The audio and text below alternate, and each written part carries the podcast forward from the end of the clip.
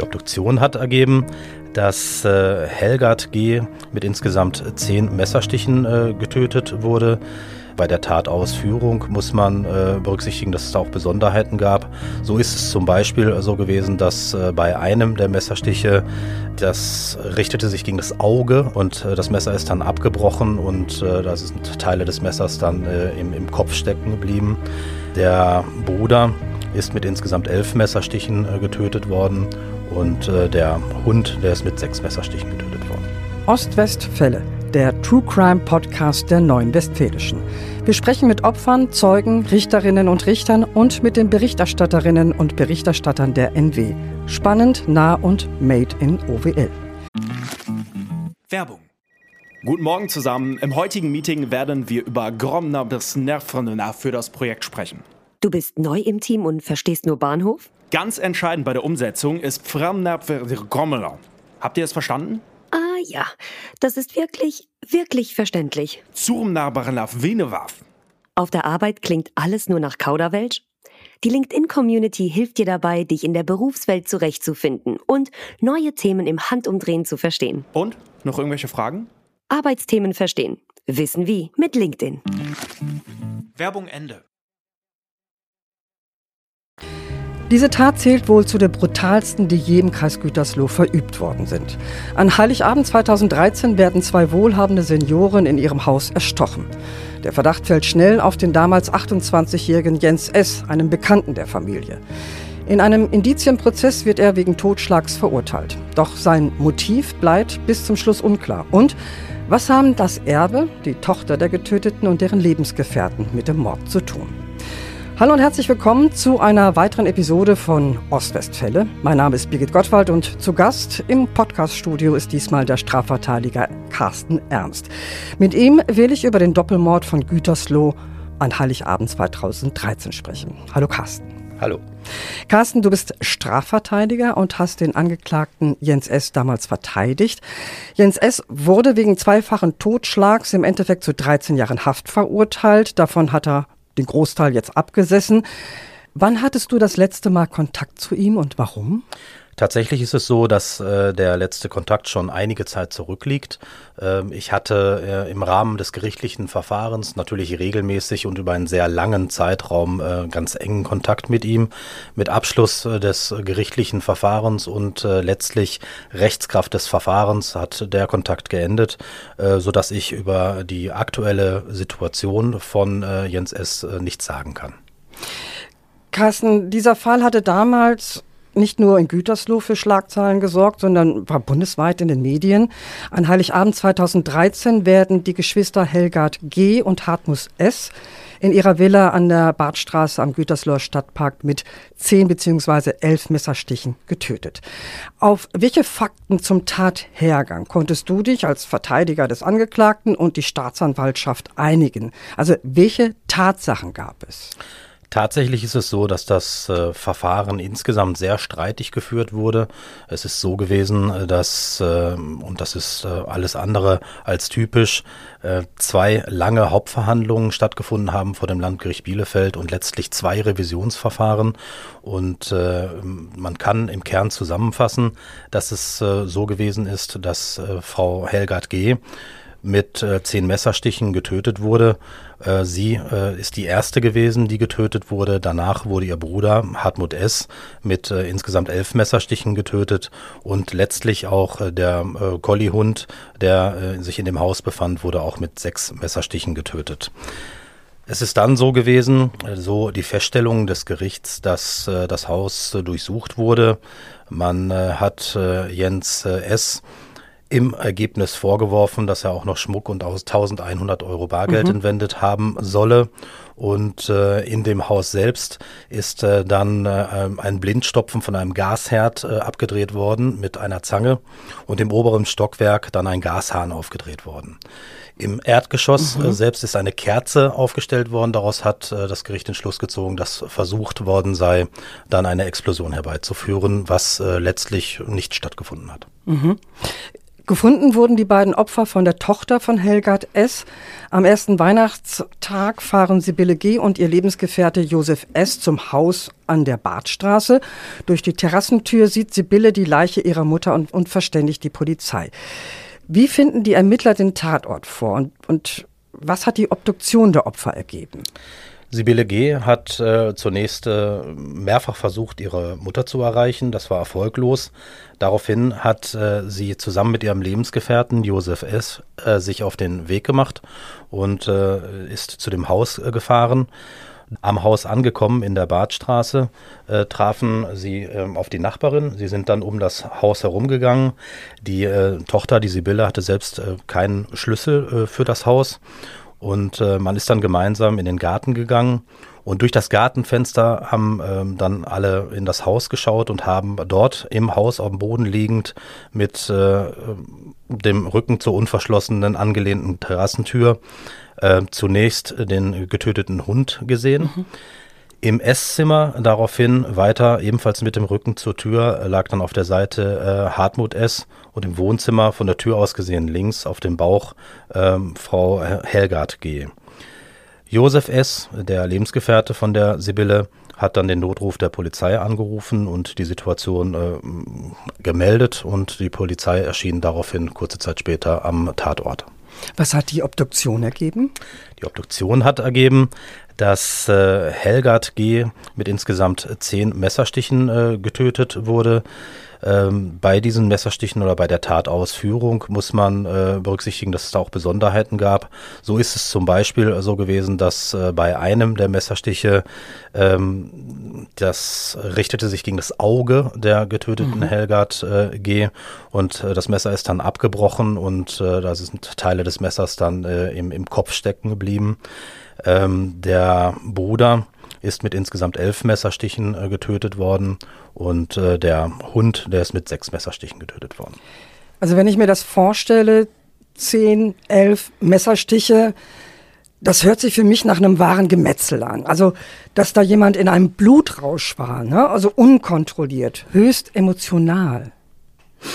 Das äh, wird man ganz sicher so sagen müssen. Äh, bei äh, der Tatausführung äh, äh, kann man äh, so Anzeichen eines sogenannten Overkills feststellen. Es ist ja alles andere als selbstverständlich, dass so viele Messerstiche mhm. ausgeführt werden, wenn schon einzelne Messerstiche ausgereicht hätten, um den Tod herbeizuführen. Das ist tatsächlich so. Hast du Fotos, also Tatortfotos gesehen?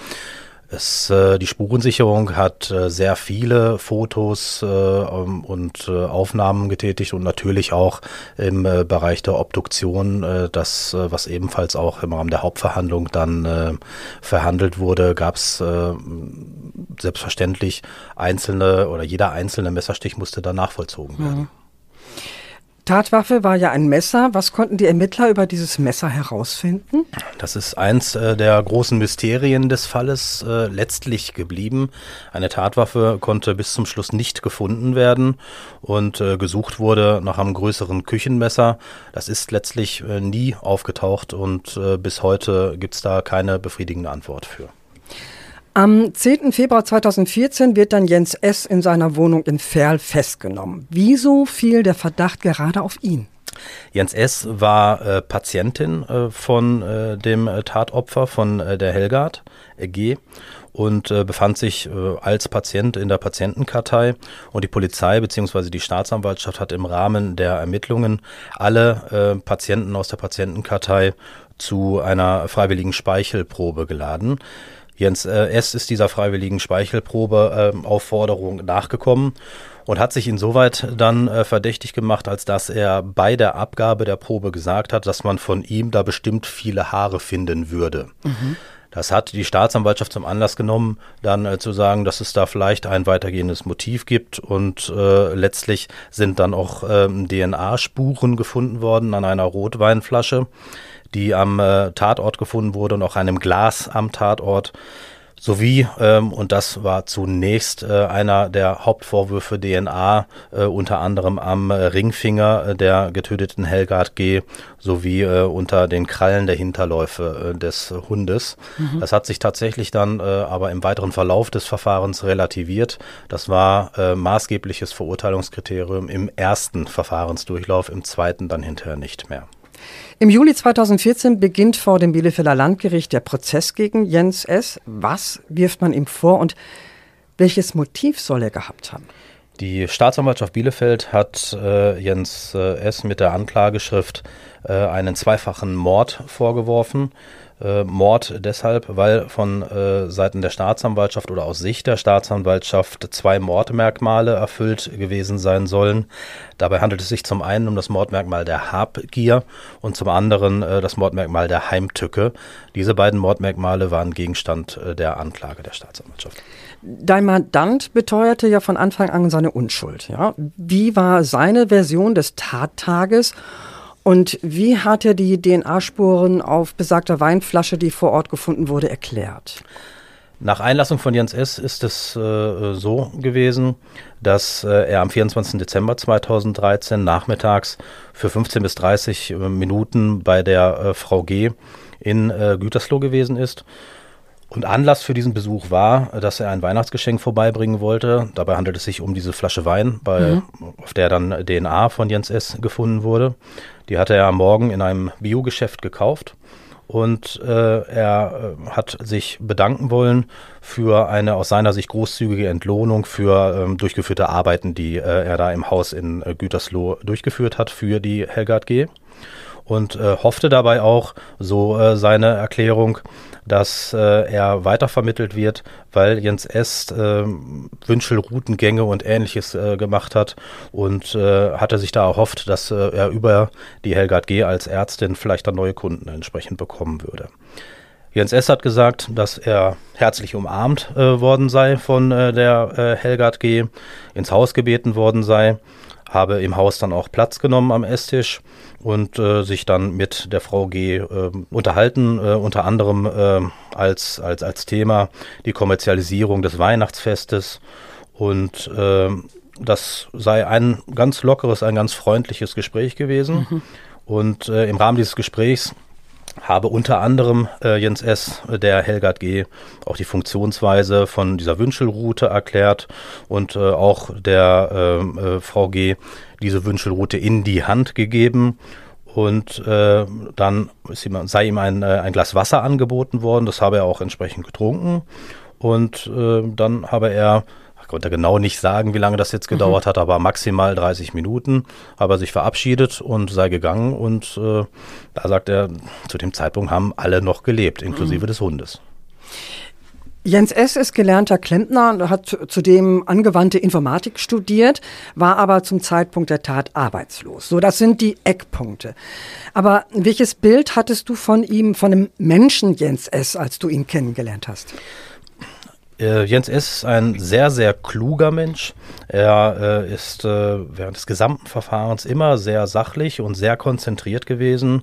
Auch ein sehr empathischer Mensch, also jemand, mit dem man äh, auf Augenhöhe kommunizieren kann. Der Fall hat damals viele Menschen sehr betroffen gemacht und ein großes öffentliches Interesse auf sich gezogen. Wie hast du das erlebt? Tatsächlich ist es so, dass es grundsätzlich nicht untypisch ist, dass bei Kapitalverfahren ähm, eine große Öffentlichkeit ist. Gerade Kapitaldelikte, äh, das ist die Erfahrung, die ich gemacht habe in, äh, in vielen Kapitaldelikten, ähm, ziehen natürlich eine große Aufmerksamkeit immer nach sich, weil das, das am Delikt selbst mhm. liegt. Mhm. Hier war natürlich die Besonderheit zum einen der Tattag äh, an Weihnachten Klar. und äh, dann, dass es sich um einen in Anführungsstrichen Doppelmord gehandelt hat. Ähm, das hat letztlich schon ähm, eine ganz besonders große Öffentlichkeit dann äh, nach sich gezogen. Und äh, tatsächlich ist es so, dass mir äh, von diesem Verfahren besonders in Erinnerung geblieben äh, ist, dass äh, zum einen dass äh, Einlassungsverhalten von, äh, von Jens S. Äh, dahingehend, dass er ja immer durchweg seine, seine Unschuld äh, beteuert, mhm. beteuert hat. ähm, aber den Begriff Unschuld nicht verwendet hat. Und Aha. das ist etwas, was tatsächlich durch die Medien auch gegangen ist. Wenn man sich da äh, mal die alten Fotos anschaut, dann ist an einem Verhandlungstag äh, Jens S. in den Sitzungssaal äh, gekommen mit einem selbst äh, gebastelten Schild, wo drauf stand schuldfrei. Also er verwendet nicht den Begriff unschuldig, sondern schuldfrei. Er ist frei von Schuld, weil er nichts gemacht hat. Das sind natürlich Dinge, die habe ich auch das erste Mal erlebt. Das und, sind äh, Spitzfindigkeiten, die ich nicht so ganz verstehe. Ja, er hat, er ist äh, frei von Schuld. Er ist nicht unschuldig, sondern er ist frei von Schuld, weil äh, er nichts gemacht hat. Ja. So seine äh, Interpretation, seine, sein Ausdruck äh, dafür, dass er mit der Tat nichts zu tun hat. Das ist eine Sache, die natürlich bei mir in Erinnerung geblieben mhm. ist. Die andere Sache ist die, dass äh, letztlich äh, in der Nachbetrachtung das Verfahren insoweit skurril war, als dass äh, im Rahmen des ersten Verfahrens bis zum Urteil letztlich maßgeblich DNA-Spuren ausschlaggebend mhm. waren für eine Verurteilung. Und die damalige Richterin, die Schwurgerichtsvorsitzende, ähm, zu dem Zeugen, der da vernommen wurde, der Herr P., äh, gesagt hat, er ist nicht glaubwürdig. Das ist ein Betrüger und dem kann man nichts glauben und darauf ist keine Verurteilung gestützt worden. Wer ist Herr P.? Das ist äh, der Zeuge, äh, der im, äh, in der JVA gewesen ist, der gehört, ah, ja, der gehört genau. haben will, mhm. dass äh, Jens S. Äh, die Tat eingestanden habe. Ja. Darauf ist das erste Urteil nicht gestützt worden. Interessanterweise war es so, dass dann der Bundesgerichtshof im ersten Revisionsprozess ähm, die äh, DNA-Beweisführung als kritisch angesehen hat und letztlich im zweiten Verfahrensaufguss DNA dann gar keine maßgebliche Rolle mehr spielte weil es dahingehend relativiert wurde, dass lediglich nicht ausgeschlossen werden mhm. kann mhm. bei maßgeblichen Punkten, dass es DNA von Jens S. war, aber es war eben nicht sicher, dass es ah, ja. seine DNA war. Und zufälligerweise war es dann so, dass der vorher unglaubwürdige Zeuge der maßgebliche Zeuge war, der dann zu einer Verurteilung geführt hat. Welcher Zeuge war das jetzt? Das war der äh, Inhaftierte, Mitinhaftierte, Mit der Inhaft auch schon im ersten Prozess ausgesagt hat. Nur man hat ihm im ersten Prozess nicht geglaubt. Beim zweiten Prozess war es aber das maßgebliche Indiz oder das maßgebliche Beweismittel, das dann zu einer Verurteilung geführt hat. Ach so. Carsten, gehen wir jetzt mal rein in den Gerichtssaal. Der ist an allen 19 Verhandlungstagen proppevoll. Ja, so voll, dass zum Beispiel ein älterer Mann der Tochter der Getöteten seinen Platz überlässt, weil sie sonst nicht hätte an der Verhandlung teilnehmen können. Sie war zu spät gekommen. An was erinnerst du dich noch? Was ist dir besonders haften geblieben? Das ist, äh, das ist das, was ich gerade schon mhm. gesagt hatte. Einmal die, äh, der Punkt schuldfrei, dieser, dieser, dieser Zettel, ähm, den, den er bei sich hatte, und eben dieser durchaus skurrile äh, Verfahrensverlauf, dass sich mhm. also äh, Beweismittel vollkommen unterschiedlich gewertet werden. Das, was im ersten Prozess vollkommen unwichtig war, ist auf einmal dann das Allerwichtigste, was zu einer Verurteilung mhm. führt. Das äh, ist etwas, was mich natürlich im äh, Ergebnis dann noch ein bisschen verärgert hat mhm. äh, in dem Verfahren. Aber letztlich ist das Urteil dann ja rechtskräftig geworden. Im Februar 2015 fällt dann vom Bielefelder Landgericht das Urteil in diesem reinen Indizienprozess. Es lautet 14 Jahre Haft wegen zweifachen Totschlags. Du hast Revision eingelegt. Äh, es kam ein Mithäftling deines Mandanten zu Wort. Der Beschuldigte Josef S., also den Lebensgefährten der Tochter des Opfers, der Anstiftung zum Mord. Tatmotiv soll die Aussicht auf das Erbe der wohlhabenden Senioren gewesen sein. Wie bewertest du diese Zeugenaussage? Ich hatte es ja eben gerade schon angedeutet. Äh, ich sehe äh, auch heute noch diese Zeugenaussage als ausgesprochen kritisch. Äh, ich halte den Zeugen für nicht glaubhaft. Das habe ich auch während des Verfahrens immer und mit Nachdruck da im Gerichtssaal verkündet. Und äh, das ist ja gerade das Skurrile in diesem Verfahren. Auch die Richterin im ersten Rechtszug ist dieser Auffassung gefolgt mhm. und äh, hat sich dem angeschlossen und gesagt, Herr P. als Zeuge hat eigene Interessen, hat eine eigene Motivation. Der saß äh, eine langjährige Freiheitsstrafe wegen Betruges ab und hatte natürlich das Interesse, dann Vollzugslockerungen, vielleicht okay. eine vorzeitige Entlassung mhm. und ähnliches zu bekommen. Und äh, hat dann das muss ich ganz deutlich sagen, aus meiner Sicht eine Geschichte erzählt. Äh, dann da, die auch immer bunter und immer wilder wurde. Ähm, das Landgericht hat in der zweiten Verfahrens, äh, im zweiten Verfahrensgang dieser äh, Geschichte geglaubt und dann entsprechend Jens S. verurteilt. Mhm. Kommen wir mal auf Sibylle G. Das ist die Tochter der getöteten Helgard G. Welche Rolle hat die in diesem Fall gespielt? Ganz äh, formal oder familiär gesagt ist es so, dass sie die Tochter der äh, getöteten Helgard G. ist. Auch gegen sie wurde ermittelt. Da äh, hat ein Ermittlungsverfahren stattgefunden, fast über zwei Jahre. Im Ergebnis ohne Ergebnis ist also ähm, eingestellt worden, das Ermittlungsverfahren. Sie war mit Jens S. befreundet und äh, beruflich eine selbstständige Heilpraktikerin und Tagesmutter. Ähm, und rein rechtlich ist es so gewesen, dass nach dem Tod sie natürlich das äh, Vermögen von Mutter und Onkel dann geerbt hat. Und hatten die Ermittler irgendwelche Hinweise, dass sie irgendetwas mit der Tat zu tun hatte? Tatsächlich im Ergebnis nicht. Es wurde aber über zwei Jahre ermittelt und äh, letztlich dann äh, ergebnislos, sodass das Ermittlungsverfahren eingestellt wurde.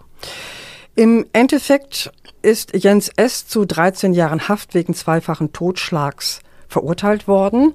Wie hat er auf diese Nachricht reagiert?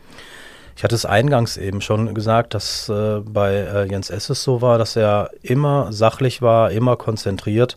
Und äh, natürlich ist es so, dass äh, das ist ja alles andere als eine positive Nachricht, zu 13 Jahren Freiheitsstrafe mhm. verurteilt zu werden.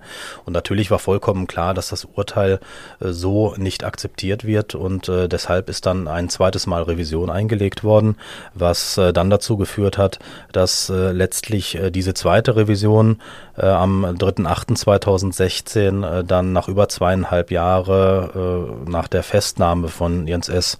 dann durch den Bundesgerichtshof verworfen wurde und das Urteil rechtskräftig geworden ist. Das heißt äh, im, im Ergebnis, dass äh, Jens S. Äh, über zweieinhalb Jahre in Untersuchungshaft gesessen hat, bis das äh, Urteil dann rechtskräftig wurde. Was heißt das?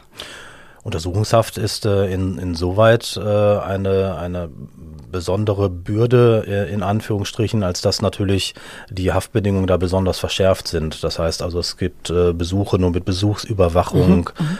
Post wird kontrolliert, man äh, hat dann äh, im Grunde weniger Rechte als hinterher ein Strafhäftling, wo es äh, dann, dann andere Möglichkeiten gibt, angefangen von Arbeit oder eben Vollzugslockerung und so mhm. weiter. Mhm. Carsten, du hast mehr als zwei Jahre Arbeit in diesen Fall gesteckt, hast in dieser Zeit viel mit deinem Mandanten geredet, hast ihn kennengelernt, womöglich eine Beziehung aufgebaut. Mit welchen Gefühlen hast du das Urteil aufgenommen?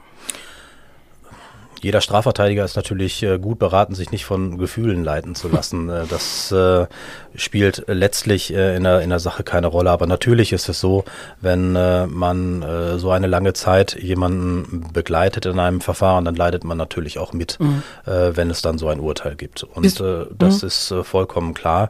Ich, es, geht, es geht bei solchen Verfahren, das sage ich ganz allgemein, nicht darum, was ich glaube. Das ist vollkommen uninteressant, was meine Meinung dazu ist, sondern es geht darum, äh, was äh, der Mandant sagt und dass man dem natürlich versucht, dann entsprechend gerecht zu werden. Und eine Verurteilung zu 13 Jahren wird äh, der Einstellung des Mandanten, ich bin schuldfrei, nicht mhm. gerecht. Und das sind äh, natürlich Dinge, wo ich dann ähm, auch beim zweiten Revisionsverfahren versucht habe, mit ihm ähm, da eine erneute Korrektur des Urteils äh, dann äh, zu bekommen, was im Ergebnis nicht stattgefunden hat. Jens S. hat inzwischen eine neue Anwältin, die hat im Juni dieses Jahres einen Antrag auf frühzeitige Entlassung gestellt. Der Antrag wurde abgelehnt. Jens S. wird also die kompletten Jahre absitzen müssen. Carsten, bist du eigentlich von der Unschuld von Jens S. überzeugt? Ach, das äh, ist das, was ich jetzt eben gerade schon gesagt habe. Das spielt überhaupt gar keine Rolle, welche Überzeugung, welche Meinung ich da habe. Und äh, das, das spielt für ein Verfahren keine Rolle. Äh, das äh, bringt ja auch niemanden etwas, wenn ich meine Überzeugung von äh, einer Täterschaft oder Nicht-Täterschaft ähm, dann äh, kundtue. Es geht darum, was nachweisbar ist und was nicht nachweisbar ist. Und aus meiner Sicht ist es so, dass im Ergebnis das Urteil nicht richtig war, mhm. weil ich die ganzen Indizien so zusammenfasse, dass ein Tatnachweis entsprechend äh, nicht möglich gewesen wäre. Deswegen wäre aus meiner Sicht, und das ist auch noch die Sicht, die ich heute habe, eine Verurteilung nicht möglich gewesen und er wäre frei zu sprechen. Jetzt sitzt er äh, in Haft und das sitzt ja schon auch seit äh, ja jetzt seit über zehn Jahren.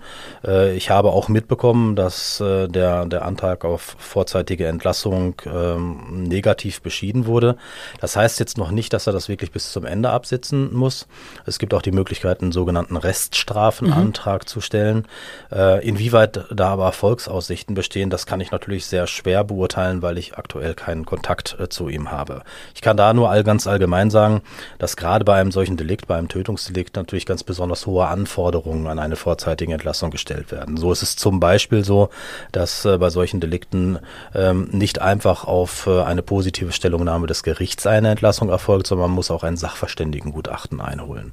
Ähm, was da aber im Einzelnen geschehen ist, ob ein Gutachten eingeholt wurde, das entzieht sich meiner Kenntnis. An Heiligabend 2013 ersticht Jens S. die Geschwister Helgard G. und Hartmut S. Das sieht das Bielefelder Landgericht als erwiesen an und im Endeffekt wurde der Angeklagte zu 13 Jahren Haft wegen Totschlags verurteilt. Jens S. beschreitet bis heute alle Vorwürfe. Sein Antrag auf frühzeitige Entlassung wurde im Juni 2023 abgelehnt. Ja, und das war's für heute mit dem True Crime Podcast der Neuen Westfälischen. Redaktion hatte Linda Schnepel. Zu Gast war der Strafverteidiger Carsten Ernst aus Gütersloh. Vielen Dank, Carsten, dass du dir die Zeit genommen hast. Sehr gerne. Weitere packende Kriminalfälle aus unserer Region auch jederzeit auf nw.de und in der NW Plus App in der Serie OWL Crime. Wir freuen uns über Fragen, Anregungen und Kritik zu diesem Podcast und natürlich über Wünsche, welche Ostwestfälle wir demnächst für euch besprechen sollen. Schreibt uns eine E-Mail an podcasts.nw.de. Mein Name ist Birgit Gottwald. Bis bald.